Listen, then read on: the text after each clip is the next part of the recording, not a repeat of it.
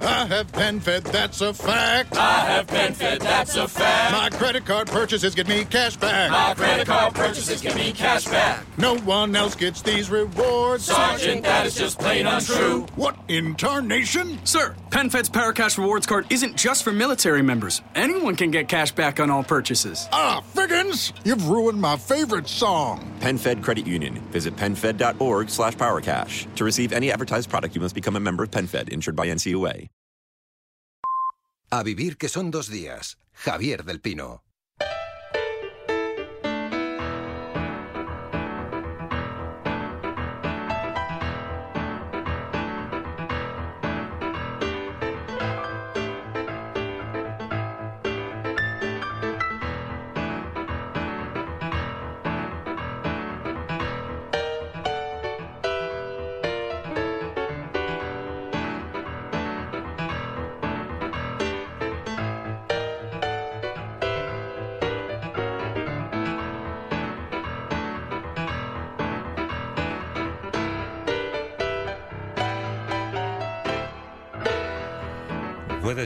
Demanda que había presentado el equipo de Trump para invalidar el resultado de las elecciones en Pensilvania. Enrique García.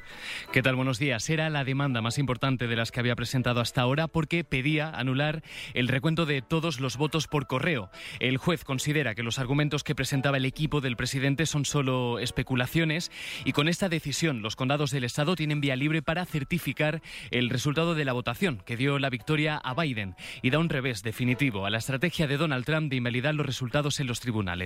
Cataluña rectifica y abrirá a partir de mañana las salas de conciertos. Mañana se inicia la primera fase de la desescalada en la comunidad, reabre la hostelería y también las salas de música y conciertos. Ayer se publicó la orden que no recogía esta apertura. El Gobierno dice que se debe a un error y que sí abrirá las salas. Va a publicar la nueva orden a lo largo del día. ¿Y qué más se podrá hacer a partir de mañana lunes? Barcelona, Nil Marva.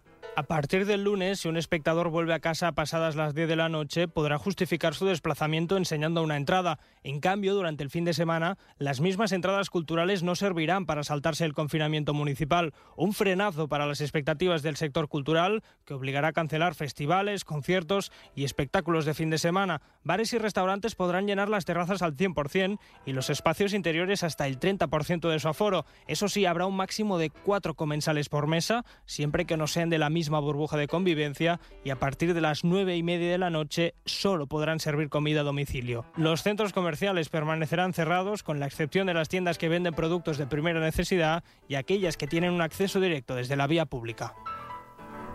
Cientos de manifestantes han entrado en el Congreso de Guatemala y han prendido fuego a varias instalaciones. Lo han hecho tras una manifestación contra los presupuestos que acaba de aprobar el Parlamento. Los manifestantes han roto ventanas y la puerta para acceder al edificio y han lanzado antorchas en las dependencias. Hay una veintena de detenidos, la policía los ha desalojado con bombas lacrimógenas. A vivir que son dos días. Javier del Pino.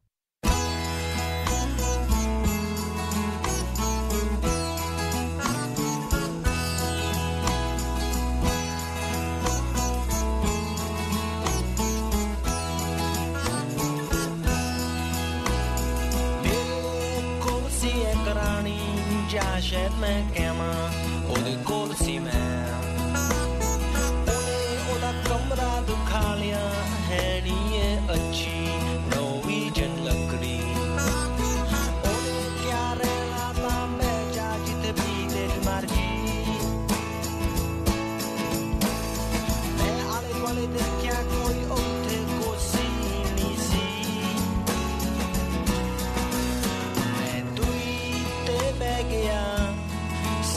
सोच के ओदी शराब पी के। असी तो दो बजे तक गलां कीतियाँ फे ओने क्या सौंदा समा हो गया।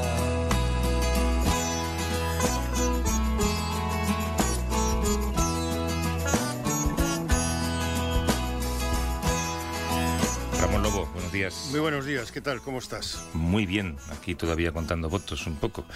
Lo que pasa es que, ¿sabes, ¿sabes qué? Te voy a contar una cosa. Eh, Desde, ¿Cuánto hace que fueron las elecciones? Va a ser tres semanas, ¿no? Sí, tres martes, semanas. supongo. Eh, claro, siempre paso por delante de las mismas tiendas que todavía tienen los tablones de madera puestos. Y, eh, y estaba y siempre pienso lo mismo. ¿Cuándo los van a quitar? ¿no? ¿Cuándo, cuándo van a quitar los tablones que protegen los escaparates ante posibles revueltas? ¿no? Y, y los quitaron ayer. Ayer, ayer de repente ya vi que en cuanto los empezó a quitar alguien, los quitaron todos, ¿no? Y todos los comercios ya tienen los escaparates, digamos, sin tablones. Y claro, yo pensé que em, antes de las elecciones la gente temía dos cosas. Eh, temía, primero, que Trump no aceptara los resultados y segundo, que la gente, sus seguidores, salieran a la calle y montaran una revuelta civil. Y, eh, y de esas dos previsiones ha fallado una. Y ha fallado la que ha demostrado que la gente ha sido un poco más adulta de lo que esperábamos. ¿no? Eh, pero la que no ha fallado es la que ha demostrado que el perdedor es un mal perdedor. Sí, además esta semana es importante porque irán cayendo las certificaciones de los estados, es decir, la- el resultado final ya aprobado por, por el estado y después el 14 de diciembre es la siguiente fecha importante que es cuando se reúne el colegio electoral, que ahora Trump está intentando también subvertir esto para que los eh, anularan los, eh, los, los gobernadores o los, los distintos legislativos para poder colocar en, en, compromisarios favorables a Trump. Eso también parece que le está fallando, con lo cual el 14 de diciembre el colegio electoral famoso certificará la victoria de Biden y a Trump solo le queda, pues yo qué sé, eh, encerrarse en el despacho de- oval. No, lo- yo creo que le queda hacer eh, lo mismo que ha venido haciendo hasta ahora, ¿no? que es eh, insistir en que ha ganado, nunca reconocer que ha perdido y hacer lo posible por estropear el mandato de quien le va a suceder. Sabes que está eh, tomando decisiones que van en el sentido contrario a lo que pueda hacer Biden cuando llegue a la Casa Blanca. ¿no? Sí, Está, sí. eh, eh, a- a- va a aprobar mm, leyes que van a impedir abrir acuerdos con China, va, va a aprobar leyes que van a dificultar, por ejemplo, eh, prohibir mm, la extracción de petróleo en Alaska. To- todo aquello que puede ser positivo a partir de enero, él va a hacer lo posible por, porque sea más complicado hacer. Si hay una vuelta presidencial, que yo creo que se van a tomar así los demócratas en Georgia, en el estado de Georgia, el 5 de enero, donde se repiten eh, eh, los, dos escaños del Senado de, ese estado, se, tienen que ir a segunda vuelta porque ninguno de los dos superó el 50%. Si tienen los demócratas esos dos escaños, Trump no tendrá el control del Senado y eso será clave. Si uno de los dos cae en el lado republicano, entonces los republicanos tendrán dos años para bloquear a Biden hasta las siguientes elecciones legislativas. Eh, Biden cumple 78 años esta semana, creo. Eh, Creo que los ha cumplido ya, ¿no? Sí, o los ha cumplido ya, o los ha cumplido la semana pasada. Eh, yo no sé, eh, Trump lo que está también es preparándose su, su- una especie de presidente de la sombra y la posibilidad de presentarse en el 2024. El 2024 falta mucho todavía, eh, pero eh, sí, sí, este es un dolor de cabeza. Y hay gente que piensa que con la derrota de Trump se acaban eh, los populismos. Yo creo que no, que se acaba este populismo, pero este ha alimentado la llegada de otros, posiblemente más sofisticados y mucho más peligrosos. Sabes que el, el otro día escuché hace unos días en la radio americana una, algo que se parece a lo que hacemos nosotros los sábados, que es una tertulia de corresponsales extranjeros, de gente que está en Washington, de otros, de otros medios de comunicación, analizando un poco los resultados electorales. Y mm, había uno que escribe para The Guardian, que es de origen, es de, es de Kenia, es, es- es de origen africano. Y entonces él contaba con mucha naturalidad que esto que está pasando que no le sorprende. Y dice, esto pasó en mi país hace 30 años. Ya hubo un presidente que no aceptaba los resultados electorales. Y la cosa es que se comió al que ganó. Eh, era, él lo decía en broma, pero claro, hacía una comparación sobre qué ejemplo de democracia está haciendo este país. ¿eh? Sí, eh, el problema de todo esto es, eh, es lo que dices, es el ejemplo no solo hacia el exterior, sino hacia el interior. Eh, igual que Obama o Kamala Harris van a ser ejemplos que van a influir en niños y en niñas eh, en, en Estados Unidos, eh, este comportamiento presidencial que, como hablaremos más eh, en la segunda parte, la importancia del boato y, y de los símbolos del poder está generando los símbolos más, más perjudiciales. Mm. Va a ser divertido ese eh, 20 de enero ver finalmente cómo se marcha Trump y cómo no lo hace por la puerta grande, sino No, no, por la con puerta camisa de fuerza. Ya te digo. Bueno, vamos con lo nuestro. venga. Well, we busted out of class, had to get away from those fools. We learned more from a three minute record, babe, than we ever learned in school. Tonight I hear the neighborhood drummer sound. I can feel my heart begin to pound. You say you're tired and you just wanna close your eyes follow your dream down.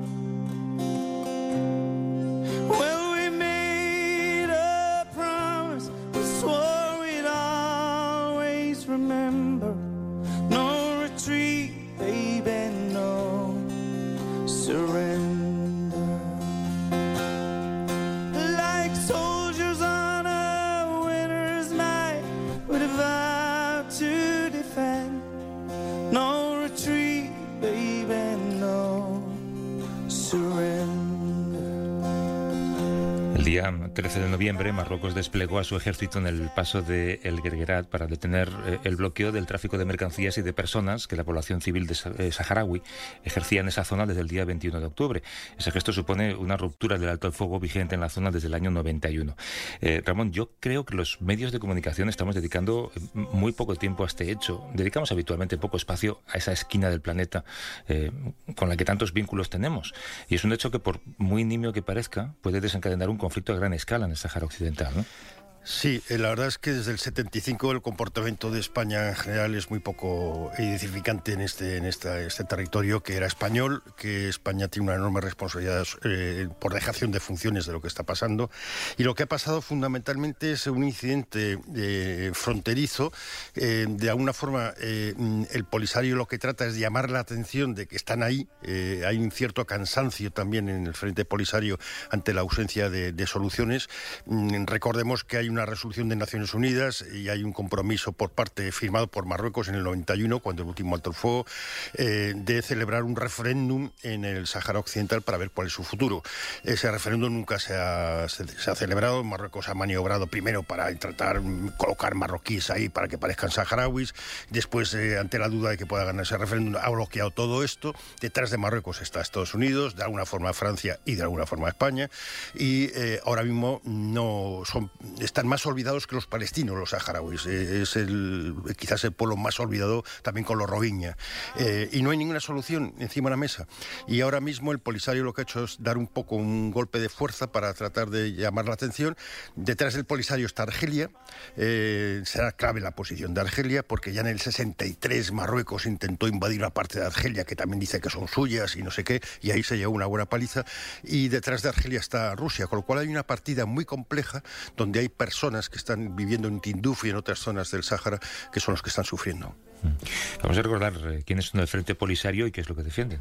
Frente Polisario lo que defiende es eh, la, independencia del Sáhara Occidental, eh, al menos la celebración del referéndum que se habían comprometido, y está apoyado por, por Argelia. Hay dos tercios de- del Sáhara Occidental español, lo ocupa Marruecos, un tercio lo ocupa, está el Polisario ahí, y hay un muro que de 2.700, eh, mucho antes de que Trump se lo pensara, ya en Marruecos había construido un muro para separar esas dos, esas dos áreas. Y este punto de, de- de- de tránsito es fundamental para los camiones y el, y el, y el comercio. Para poder entender mejor lo que está ocurriendo, contamos con la ayuda de dos personas que conocen muy bien el conflicto en la región. Nos saludamos primero a Ebaba Hameida, que es periodista de origen saharaui, nacida en los campamentos de refugiados de Tinduf. Ha trabajado en varios medios como Radio Nacional de España, Televisión Española, Radio Caracol. Nos atiende desde Madrid. ¿Cómo estás, Ebaba? Buenos días. Buenos días, Javier. Buenos días, Ramón. Buenos días. La, la tensión entre ambos bandos aumenta, aumenta por momentos. Hay organizaciones que están denunciando redadas, detenciones de civiles. Tú estás en contacto permanente con tu familia allí, contacto diario. Háblanos un poco de la situación de los saharauis. Sí, yo lo que no- desgraciadamente, como comentabais, no hay mucha información sobre lo que está pasando, no hay una prensa independiente en el terreno y yo, bueno, pues toda la información que recibo es la de mi familia. Es importante eh, es entender que el estallido eh, se ha producido eh, a, a ambas partes del muro, ¿no? En la parte ocupada hemos visto cómo eh, las fuerzas de ocupación eh, anoche mismo, por ejemplo, impidieron la celebración de una boda entre dos periodistas saharauis y eh, bueno, pues estamos viendo que allí hay mucha persecución a, a esas manifestaciones que se han unido a este, a este grito ¿no? desesperado después de 45 años vi- viviendo en ciudades totalmente blindadas y militarizadas. Luego, por otro lado, lo que yo veo en los campamentos, que de hecho no he sido consciente de lo que está pasando, ha sido hasta, bueno, hasta que no recibí la foto de, de un hermano. Mi hermano tiene 36, cua- 36 años tiene cuatro hijos y, y, me decía que, no tenía nada que perder, que no tenía, que estaba harto, que estaba cansado y que era el momento de de luchar por, por, incluso por el futuro de sus hijos, ¿no? Y lo que más, eh, de, y de toda esta situación y de que, lo que el mundo ¿no? no es capaz de entender es este hartazgo, es este cansancio, es que hay mucha gente que vive en un territorio prestado, que vive en medio de la nada y que no tiene nada que perder. Y a mí esta es la parte que más me preocupa, porque, por ejemplo, mis abuelos, mis padres vivieron una guerra e incluso podría decir que eligieron el exilio, pero mi generación, una generación joven, formada, eh, consciente de, del aislamiento que vive, ¿no? Con un teléfono inteligente en la mano en medio del desierto, hombre, pues no está dispuesta a, a seguir allí y a perderlo, a, a, a, no tener nada. Y por lo tanto son jóvenes que se han, que se han unido al frente y que están diciendo que, que basta. ¿Cuál es el papel de las mujeres saharauis en los campos? Bueno, yo creo que hay que hablar de, varias generaciones de mujeres saharauis. Está la generación de mi abuela, está una generación de mujeres que llegaron solas a este desierto y levantaron la vida, ¿no? En medio, en medio de tanta escasez, en medio de la nada, construyeron las, las primeras escuelas, los primeros hospitales. Luego está la generación de mi madre, que son mujeres eh, indomables también, mujeres del desierto. Pero luego está mi generación, que yo creo que lo que, lo que nos diferencia es que ellas han, han, han, antepuesto lo colectivo a lo individual. Y yo creo que es un gran error, porque, por ejemplo, yo no estoy dispuesta a hacer esta renuncia. Tenemos muchas cosas que conseguir todavía las mujeres saharauis. Por ejemplo, queremos, yo por lo menos quiero vestir como quiero, no quiero que nadie me obligue a taparme. Quiero tener el, el derecho a casarme o a divorciarme eh, sin, sin tutela y sin, y sin, y, sin trabas. Y, y, también queremos vivir sin tanta asfixia religiosa que a las mujeres nos relega en un segundo plano. ¿no? Entonces yo creo que eso es lo que nos diferencia a, a mi abuela, a mi madre y a mí. Eh, todos estos años en el desierto, de alguna forma, eh, no ha producido avances democráticos dentro del Frente Polisario y lo que decías eh, se impone lo colectivo a lo individual. Esta, hora, esta ola de islamismo que hay, sobre todo en el sur de África, en, bueno, en el norte de, de, África, muy cerca de donde estáis vosotros, eh, donde hay Al-Qaeda funcionando por Mali, estos sitios, ¿os influye? ¿Influye, digamos, un poco la situación de las mujeres? Recuerdo ahora el caso de Malona, ¿no? que no le dejaron regresar con la familia con la que venía a vivir en, España. Eh, ¿Cuál es el estado de la situación dentro de los campos? Aparte del hartazgo evidente que dices. Bueno, yo creo, Ramón, que, ha habido una, ha habido una, una ola, ¿no? Una, una reislamización en, en toda la zona, en, en, Argelia, en Marruecos. O sea, en los últimos años hemos asistido a, a, a este sentimiento y de, reivindicar ese, esa religión como identidad en todo el mundo, en todo el mundo árabe y en la mayoría, de, en, en todos estos países de mayoría musulmana. Yo no soy experta en, en, en, terrorismo, yo no soy experta. Lo que creo que es hay que, hay que hacerse preguntas ¿no? y, y buscar respuestas. Eh, como periodista es lo que intento, es lo que intento hacer, ¿no? Y creo que efectivamente se ha retrocedido mucho en, materia de, de, de, libertades. Yo creo que sí, que las mujeres saharauis en el 75 eran unas mujeres eh, que, controlaban todo, pero luego con el 91 y el estancamiento, pues es verdad que ha habido como una, especie de, estancamiento también en, en, ese sentido de la libertad. Yo la verdad que creo que decir que hay una influencia islamista como tal en los campamentos me parece muy peligroso porque lo que habría que preguntarse es ¿ha habido algún atentado? Hubo una vez un, arresto, se, infil, se infiltraron eh, terroristas para, para para secuestrar a, cooperantes y yo creo que eso nos hizo mucho daño a, los propios saharauis, a la, a la misma población eh, que vive de ayuda humanitaria y que vive de esta cooperación. Yo la verdad que pese a ser un lugar tan inhóspito, nunca jamás me he sentido insegura y eso es lo único que, que puedo decir. Dejadme, Baba y Ramón, incorporar a la conversación a Javier Martín, que es corresponsal de la agencia EFE en el norte de África. Nos atiende desde Túnez. ¿Cómo estás, Javier? Buenos días. Hola, buenos días. Eh, queríamos también hacer contigo un análisis un poco más geopolítico de este conflicto, porque encontramos muchas fichas en este dominó, ¿no? Una de ellas sería Argelia, eh, porque Argelia a lo largo de su historia ha desempeñado un papel relevante en la gestión del Sáhara Occidental. Otra Marruecos. Haznos un poco el puzzle.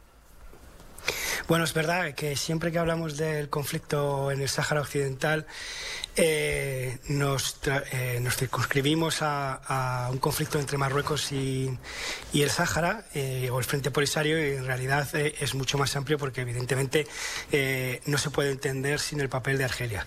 Argelia es la que puede decidir si, esta guerra va a más o va a menos.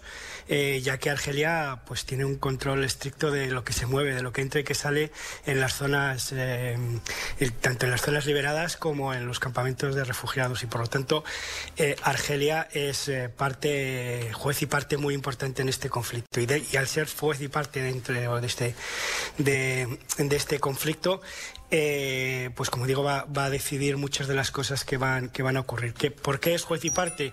Es juez y parte porque, porque tiene un conflicto regional por influencia del poder con, con Marruecos, un conflicto que en los últimos cinco años ha dado una vuelta.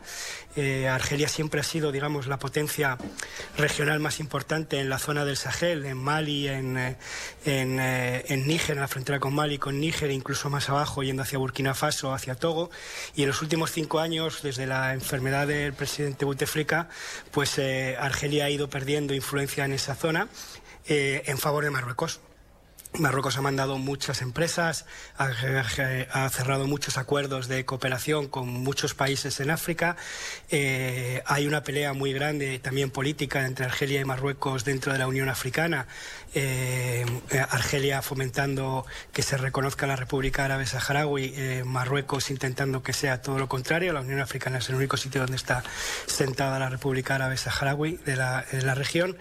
Y eh, dentro de, ese, de ese pulso, lo que estamos viendo o lo que podemos entender es que Argelia, desde que tiene nuevo presidente, está intentando recuperar esa, esa, influencia que ha perdido en la, en la, región y que todo lo que le pueda molestar a Marruecos y que pueda ayudar a, a frenar la expansión de Marruecos en, en, el África Occidental y en el Sahel, pues a Argelia le conviene. El problema que tiene Argelia es que tiene un presidente eh, de 75 años que hace más de tres semanas se lo llevaron de manera urgente a, Alemania eh, con COVID, con COVID-19 y a día de hoy no sabemos cuál es su estado de salud. El último parte médico fue hace una semana diciendo que ya estaba recuperado y iba a volver, pero fue hace una semana, ¿no? Entonces Argelia está en un momento político muy inestable, con todavía las protestas de 2019 eh, eh, en ebullición, con un presidente que está fuera por enfermedad, país completamente cerrado desde el 20 de,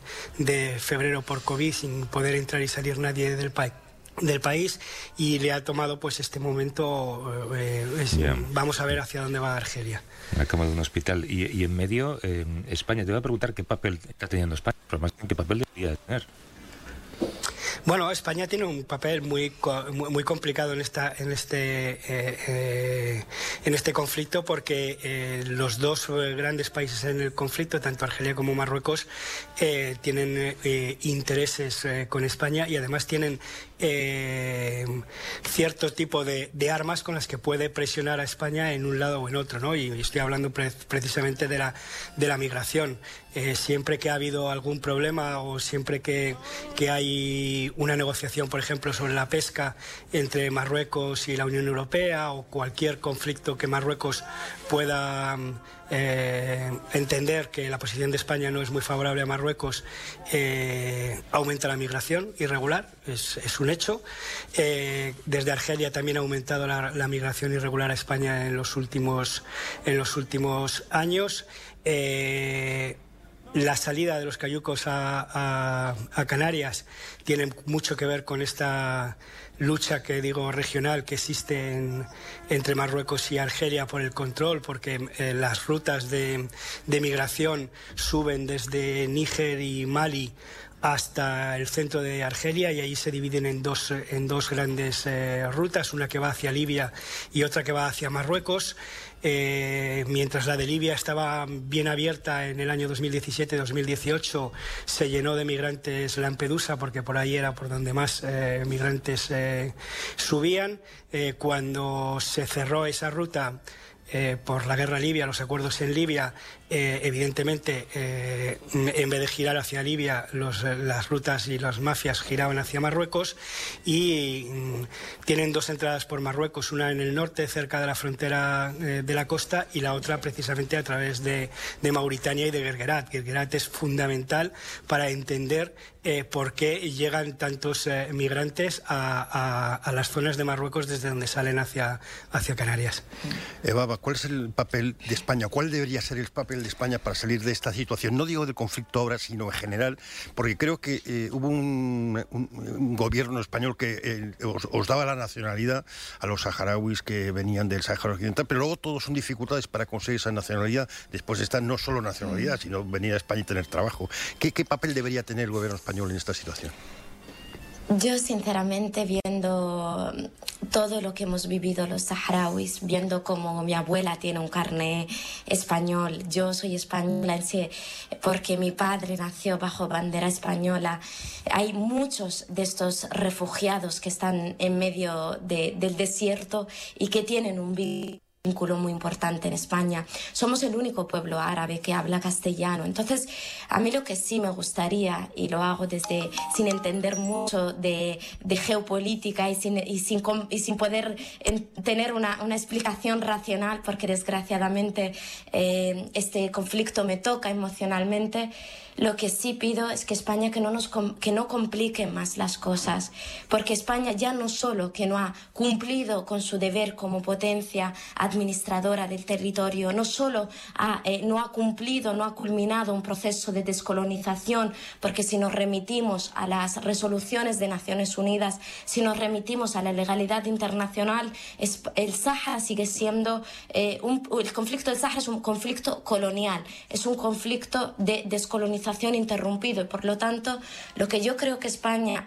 no tiene que hacer, yo entiendo que tengan estos intereses con Marruecos y que, pero lo que no pueden hacer es complicarnos más la vida a los saharauis y creo que eso es muy importante a tener en cuenta. España, en vez de de cooperar o tener un papel mediador en este conflicto, lo que, lo que hace es eh, mostrar claramente su apoyo incondicional eh, a Marruecos. Y me atrevo a decir apoyo incondicional, porque en los últimos años no han hecho nada más que apoyar a eh, Marruecos. Y luego también una se da cuenta que da igual quien gobierne, da igual quien gobierne en este país parece que las relaciones eh, con Marruecos son las que son y, son fuertes y, da igual que eh, si gobierna un partido u otro. Cuando están en la oposición muchos se han puesto del lado del pueblo saharaui y cuando luego llegan al poder pues desgraciadamente no, no han hecho nada. Muy bien explicado. Baba Jameida, que es periodista de origen saharaui, nacida en los campamentos de refugiados de Tinduf, con toda su familia todavía allí. Baba, mil gracias por esta conversación y mucha suerte a ti y a tu familia. Gracias a vosotros, gracias. Y a Javier Martín, corresponsal de la agencia EFE en el norte de África. Como siempre, Javier, mil gracias. Un abrazo. Un abrazo. Un abrazo. Eh, vamos a parar un poco y a, sosegar lo que acabamos de escuchar, que ha sido un mensaje potente por parte de Baba, y a charlamos de algo bien distinto, ¿vale? Vamos.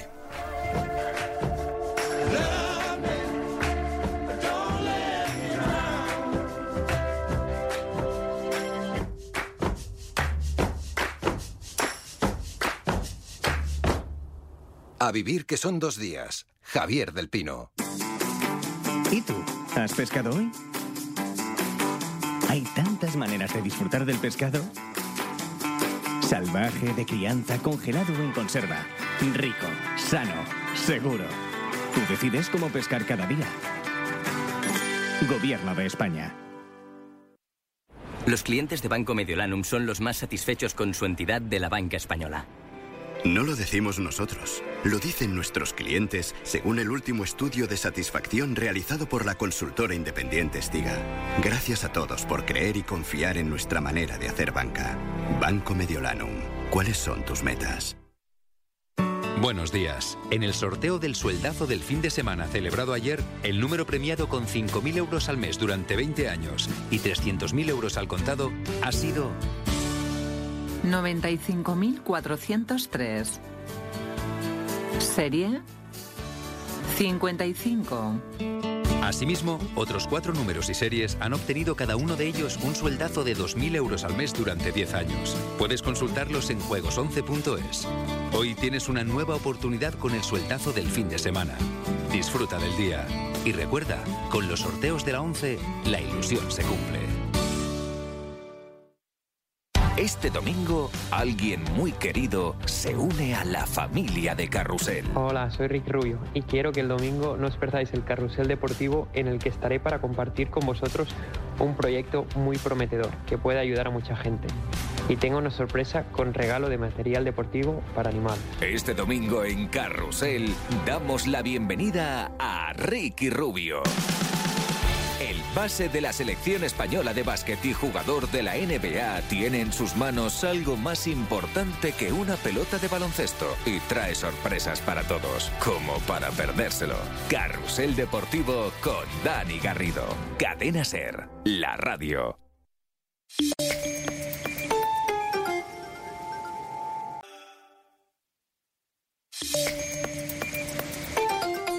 Soy José Andrés. Cuando llegué a Washington me preguntaron de dónde venía y yo les dije que del país más rico del mundo y les conté cómo era.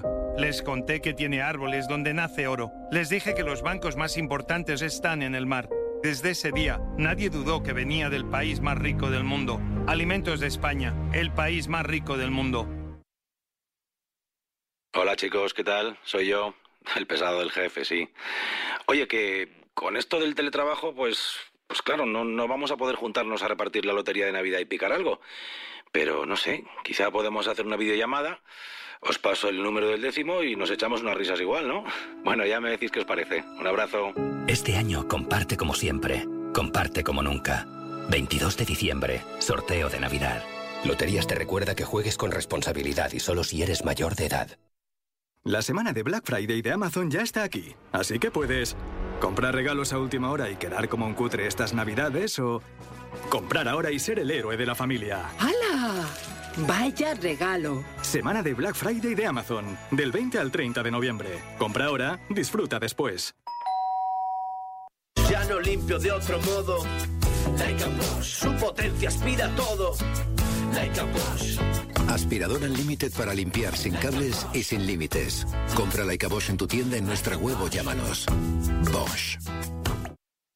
A vivir que son dos días. Javier del Pino. ¿A qué viene tanto jaleo? buenos días. Buenos días, mamá. Buenos días. ¿Se lo cuentas tú o yo? Adelante, estás deseando contárselo. Nuestro jefe de cacerías ha recibido una llamada esta mañana de la finca de al lado. Al parecer, uno de sus clientes Japonés para más señas. ha disparado y herido a un gran ciervo que ahora ha cruzado a tierras de la corona y necesita... Que alguien lo remate, por misericordia. ¿Lo cuentas tú o yo? Pues acaba de una vez. En fin. Es un imperial, al parecer. 14 puntas. ¿De verdad? De ahí el jaleo y de ahí que hayamos cambiado nuestros planes para poder salir a cazarlo. Pero tenemos compromisos. Ya no. Los he cancelado todos. Venga, mamá.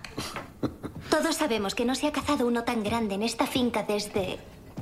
Y estaría bien tener a uno que rivalice con él. Que lo eclipse. Rival y enemigo. Desafiándolo desde la pared de enfrente. La cuestión es, ¿qué nombre llevará debajo? El mío. El mío. El mío. El mío. No, el mío. No hay duda. El tuyo no va a ser.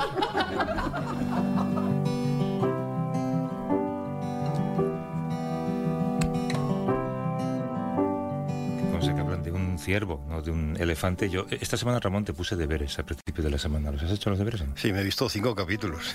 Los cinco primeros. De los diez. de- eh, estoy viendo casi terminando los seis. Eh, ¿Tienes una sensación, eh, yo, yo la tengo por lo menos, como de estar mirando por una mirilla? Sé sé que estás mirando un- una obra de ficción, al fin y al cabo, aunque es ficción histórica y seguramente hay muchas cosas que pasan como se cuentan, ¿no? Pero tienes la sensación de colarte dentro, ¿verdad? Sí, es muy interesante porque es la serie de Crown. Estamos hablando de la cuarta temporada que causa tanto impacto en el Reino Unido, porque toca una temporada, o sea, una época del Reino Unido realmente difícil, que fue la llegada de Thatcher al poder, con todas las consecuencias que tuvo para el desempleo, el reajuste por completo de, de, lo que era el estado de bienestar y, la llegada de Lady Di. Claro, y habla de muchas de esas relaciones que eh, en algunos casos intuimos, en otros casos han filtrado cosas de cómo se llevan unos con otros, eh, pero sobre todo cómo viven, ¿no? De, cómo, creen que son, cómo creen ellos que son y cómo son en realidad. Sí, es una especie de, secta, ¿no? Por decirlo de alguna forma, que vive completamente fuera de la realidad, eh, vive en su realidad. Han visto los poderes recortados porque no es una monarquía absoluta, como ocurre también en España, pero viven en una especie de universo de adulación, de gente que les saluda, que eh, cuando entra, por ejemplo, Lady Di por primera vez en, en Morán, se, hace un poco de lío a quien hay que saludar primero. Eh, primero la reina, después al segundo no sé quién. Entonces, es una especie de, boato de poder, que lo que decíamos antes contra el boato de poder es muy importante saber manejarlo porque es lo que te da poder. O sea, si, a un rey lo tienes desnudo no parece un rey. Eh, lo que pasa también en, la iglesia. El boato es algo que, es lo que asusta a la gente y lo que permite a esa gente ejercer el poder de monarquía, de su propia concepción, de la concepción que tiene el pueblo de su propia monarquía, eh, en teoría británica, pero luego lo extrapolamos, queríamos hablar con nuestra corresponsal en eh, Londres, con Begoña Arte. ¿Cómo estás, Begoña? Buenos días. Hola, ¿qué hay? Buenos días. A, mí me llama mucho la atención, Begoña, cómo, eh, y no sé si se corresponde con la realidad por lo que tú sabes o por lo que habéis leído, eh, cómo ellos se creen que están cerca del pueblo. Hay, ese episodio en el que eh, se cuela alguien, aquel dato, aquel hecho histórico, ¿no? Alguien se cuela en Buckingham Palace, entonces la policía dice, vamos a poner cámaras, y dice la reina, no, no, que el pueblo pensará que no estamos cerca, pero sí vive en el Palacio de Buckingham. Sí, es, es, como decís un mundo aparte. Eh, se ve perfectamente en la serie que tienen sus propias reglas, ese protocolo tan estricto, tan desfasado, esa jerarquía incluso dentro de la, de la familia, ese orden de sucesión y así se organiza todo, ¿no? depende de quién eres y dónde estás en, dentro de la familia, te corresponden tales o tales derechos. Eh, pero también hay que decir que, em, que al mismo tiempo la gente británica es muy nostálgica de, de, de la historia y del pasado, de una historia que ellos consideran que, su país era, era muchísimo mejor y más poderoso, que está unida al imperio y que de alguna manera aún representa la reina, la reina actual de momento. Eh, los fastos, el oropel, eh, es precisamente uno de los factores que contribuye a esa imagen de la monarquía que, que, resulta inseparable y que deslumbra y sigue deslumbrando a mucha gente, no solamente en este país. De ahí que esta familia real, que es la más eh, analizada del mundo, siga creando una cierta fascinación con los castillos y los palacios y toda la parafernalia. Entonces, claro, son muchas contradicciones. Por un lado, no están en absoluto cerca, pero por otro lado, ellos, eh, todo, toda la, también las, las, relaciones públicas ahora es siempre actos que parece que están más cerca del público y de la gente, en fin. Sí, pero tú, lo dices, es, eh, es, ese dicho mm, británico, ¿no? La, la, reina no me la toques, pero una vez que la reina no esté en la foto, ¿tú crees que va a seguir esa, esa admiración y ese sentimiento de protección por el viejo imperio británico? Eso es muy difícil de saber porque como también estáis comprobando a través de la serie, aunque la serie es ficción y esto hay que insistir en ello, eh, el personaje del sucesor, del heredero al trono, desde luego no tiene nada que ver con la reina ni la popularidad del príncipe Carlos es en absoluto la, de la reina. Hay algo dañado ya para siempre en la figura de Carlos, en su historia, en su trayectoria hasta hoy.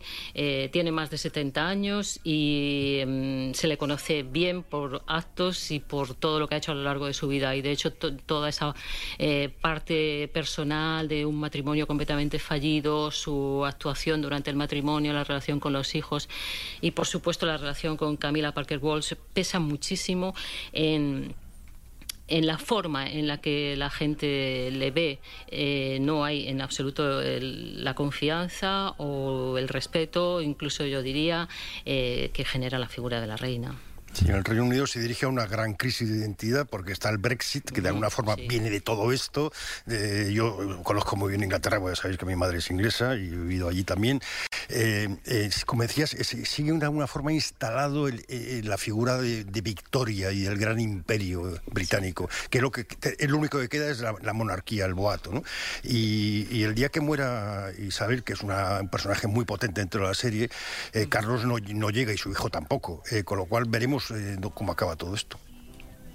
Sí, además, como dice, se va a juntar con el Brexit, que es, que es exactamente el mismo principio básico de la monarquía. Es decir, es una mirada nostálgica hacia el pasado, pero en este caso va a ser catastrófica económicamente. Eh, entonces el país va a entrar en, en, barrena. Va a ser muy, muy complicado con la, añadido de la situación actual que vivimos con el coronavirus, pero realmente es tratar de resucitar una idea de un país que es autosuficiente y que puede dirigir el mundo, que no existe en absoluto más que las mentes de unas determinadas masas que prefieren no ver lo que tienen delante, ¿no? Entonces, realmente sí, el país va a tener una época muy complicada por delante. ¿eh? Claro, la pregunta con más morbo aquí, Begoña, y es difícil de responder, supongo, si se sabe qué opinan ellos de la serie, de verse reflejados de repente en esas cacerías de fin de semana que tan normales les parecen, ¿no?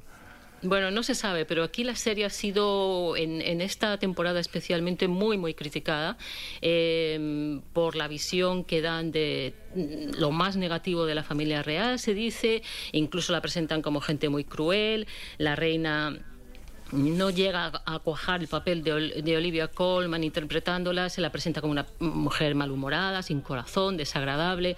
El príncipe Carlos ya lo hemos visto, pusilánime, egoísta, un tipo celoso de la popularidad de Diana. Y luego está la parte política, se ha criticado todo ese periodo, cómo se presenta Margaret Thatcher. Eh, hay quien ha dicho incluso que parece que ha metido mano en el guion eh, Jeremy Corbyn, el líder laborista. Eh, no gusta cómo la ha interpretado Gillian Anderson, tan afectada, tan exagerada. Mm, también se le ha acusado a la serie incluso de hacer propaganda del IRA. Eh, sabéis que en el primer capítulo se produce el asesinato de Lord Mountbatten y los republicanos del IRA cometieron ese, ese asesinato y mientras eh, está teniendo lugar una, una gran ceremonia e incluso el entierro de Mountbatten, eh, se pueden ver imágenes del Bloody Sunday, se puede ver un monólogo del Sinn Féin explicando cómo Gran Bretaña oprimía a la gente de Irlanda y cómo la familia real era símbolo del imperialismo. esto ha creado una, una gran polémica. Claro. Begoña Arce, corresponsal de la cadena SER en Londres. Gracias, Begoña. Un beso fuerte. Gracias por el madrugón. Un abrazo a todos. Hasta luego. Claro, yo, la pregunta que me hago constantemente, todavía no he terminado esta, esta temporada, pero es, mm, mm, si en España podríamos hacer una serie de ficción similar sobre la monarquía, si estaría aceptable, eh, si veríamos esa escena del rey cazando un elefante, porque claro, habría que sacar esa escena, igual que sacan aquí al, príncipe Carlos matando un ciervo. Claro, el rey con maletines y, y, con abrigos de leopardo en Kazajistán o de oso. Aceptando, que aceptando que hay parte de ficción, pero también hay, hay, ficción basada aquí en el problema sería meter ficción. Aquí el problema sería meter ficción. Bueno, y luego también, ¿quién interpretaría al rey? Porque Alfredo Landa ya no está con nosotros. Bueno, bueno. tenemos actorazos ¿no? que podrían hacer este papel muy bien. Hasta luego, Ramón. Un abrazo, buena semana.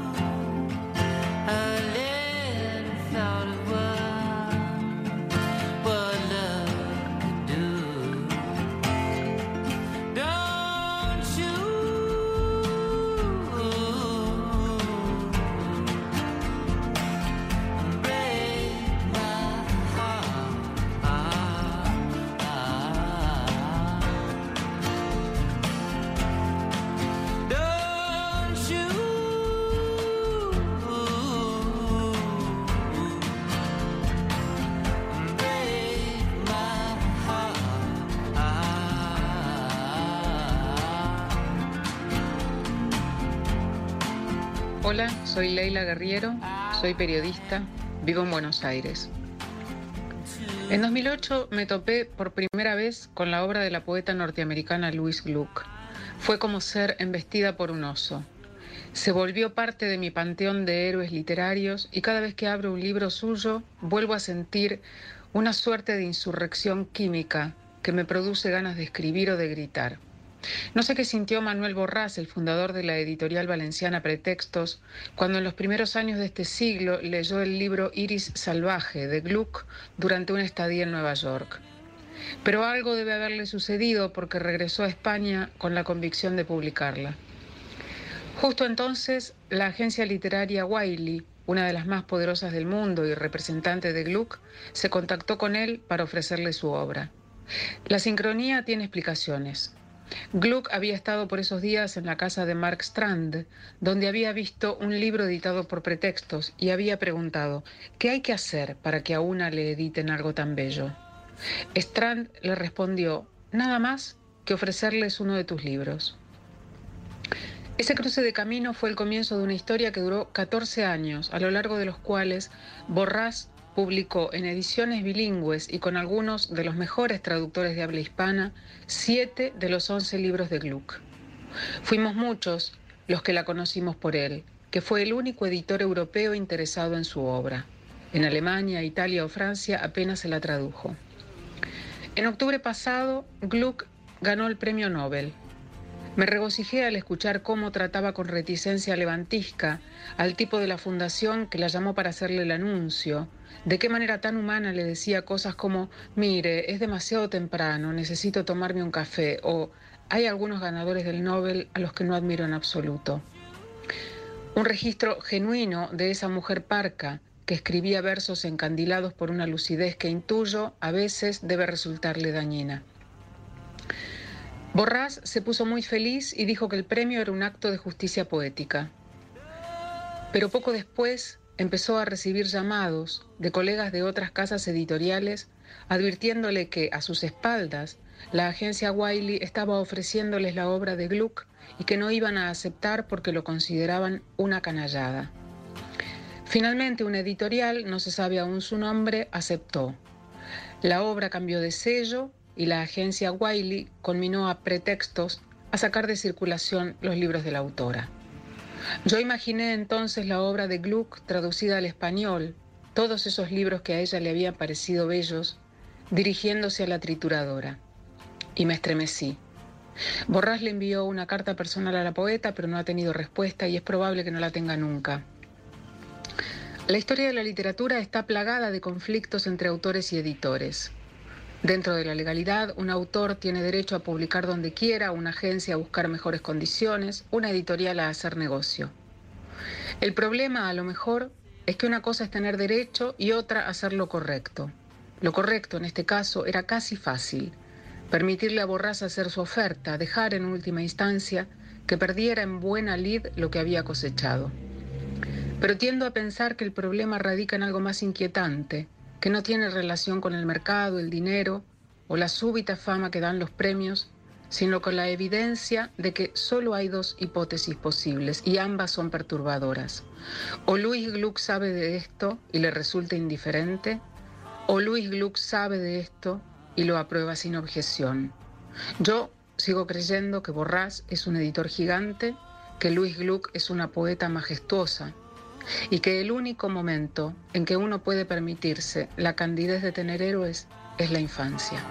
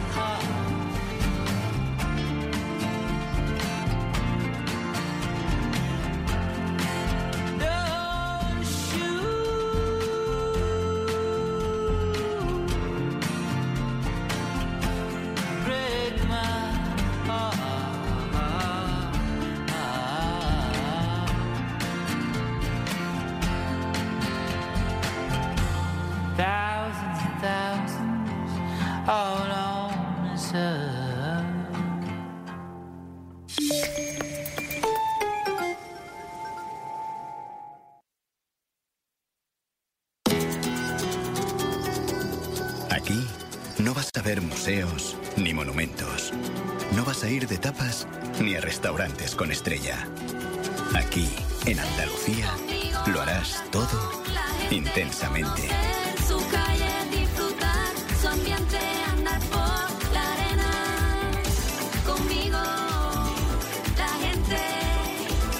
Campaña financiada con fondos FEDER, Junta de Andalucía. En la clase de Matilda enseñan lo que ocurre si tiramos toallitas húmedas por el váter. Aunque las toallitas sean biodegradables, tardan tanto en deshacerse que atascan las tuberías y dañan nuestro medio ambiente. Por eso las toallitas a la papelera. Súmate al reto del agua. Canal de Isabel II. A vivir que son dos días Madrid. Isabel Salvador. ¿Qué tal? Muy buenos días. Hasta las 9 de la mañana miramos a Madrid en este domingo soleado en toda la comunidad con temperaturas ligeramente más bajas. 5 grados es lo que marca a esta hora el termómetro en el centro de la capital, aunque la media rondará los 14 de máxima. Buena temperatura sin duda para darse hoy una vuelta por el rastro. Lo hemos pasado muy mal, hemos perdido ahorros de todo, pero bueno, gracias a Dios lo esperemos recuperarlo. Los conformamos una semana alternado, pero estamos contentas. Vamos con un poquito con la soga al cuello, pero bueno, hay que dar gracias a Dios que hoy empezamos a currar, que se entere el mundo entero, Madrid entero por lo menos. Bueno, y por nosotros que no quede, han pasado ocho meses y hoy por fin vuelven a colocar sus puestos, solo la mitad de ellos y con limitación de aforo, porque ese es el acuerdo al que han llegado con el ayuntamiento después de muchas semanas de protestas. Los ingresos de unas mil familias dependen en buena medida de él. Jorge García, buenos días, ¿dónde estás? Buenos días Isabel, estoy en Ribera de Curtidores, en el corazón de la Latina, en el corazón de este rastro que vuelve después de ocho meses.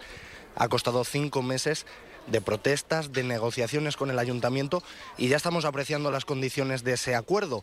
Muchas familias ultiman en este momento el montaje de sus puestos, las patrullas vigilan que no se superen los dos metros de frontal en cada puesto. Algunos se quejan, claro, de que la mitad de la calle está vacía y de que cada puesto tenga un mínimo de metro y medio. Van a ser hasta 150 policías, también drones, los que se aseguren de que el aforo no se sobrepase en ningún momento.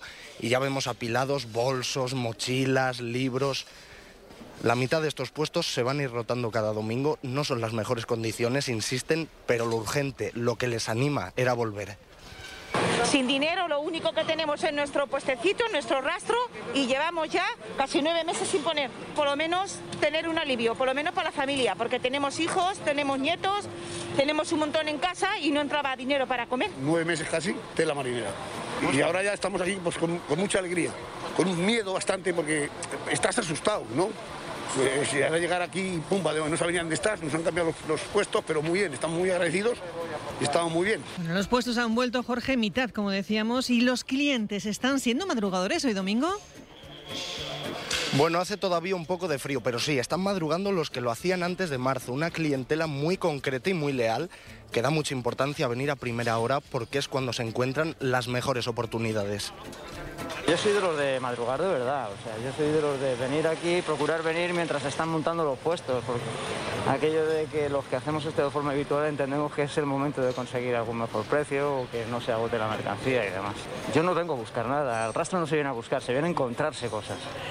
Al rastro se vienen a encontrar cosas. Gracias, Jorge. Vuelve el rastro buscando recuperar esa actividad en un sector, el de la venta ambulante, también duramente castigado por la pandemia. Los datos nos dicen que en Madrid en las últimas 24 horas han aumentado el número de fallecidos y también de contagios. Baja, eso sí, el de hospitalizaciones. Cristina Alonso. Según el último informe de Sanidad, hay 1.785 nuevos casos positivos, de los cuales 676 son de las últimas 24 horas. Desciende, como decías, la presión asistencial en planta y se mantiene en la SUCI. Hay 1.658 personas ingresadas, 154 menos que el día anterior y 373 críticos, los mismos que el viernes. Sin embargo, lo que sí aumentan son los fallecidos. La Consejería ha registrado 35 muertes, la cifra más alta en lo que llevamos de semana. Y atención también a otra pandemia que nos acompaña desde hace años, los accidentes de tráfico, aunque para esta, desde asociaciones como Stop Accidentes, se insiste, para esta ya hay vacuna. Las distracciones al volante están detrás de uno de cada cuatro siniestros en las carreteras de la comunidad. Aquí, de las 97.500 multas que puso la Guardia Civil el año pasado, 15.700 fueron precisamente por eso, por utilizar el móvil mientras se conducía. El hijo de María Ángeles, 21 años, Miguel, murió porque el conductor de otro coche iba hablando con su teléfono móvil. Ella es voluntaria de Stop Accidentes, participa en campañas de concienciación para estos conductores que tienen que recuperar los puntos del carnet de conducir y a ellos les dice. Yo siempre digo, y lo digo aquí también, que la muerte de mi hijo es inútil, inútil totalmente, pero sí sirve para las personas que lo estáis escuchando. Si sirve que si vais a hacer alguna diablura os acordéis de él y no la hacéis, pues entonces será un poquito de menos inútil la muerte de mi hijo. 8 y 56 minutos de la mañana.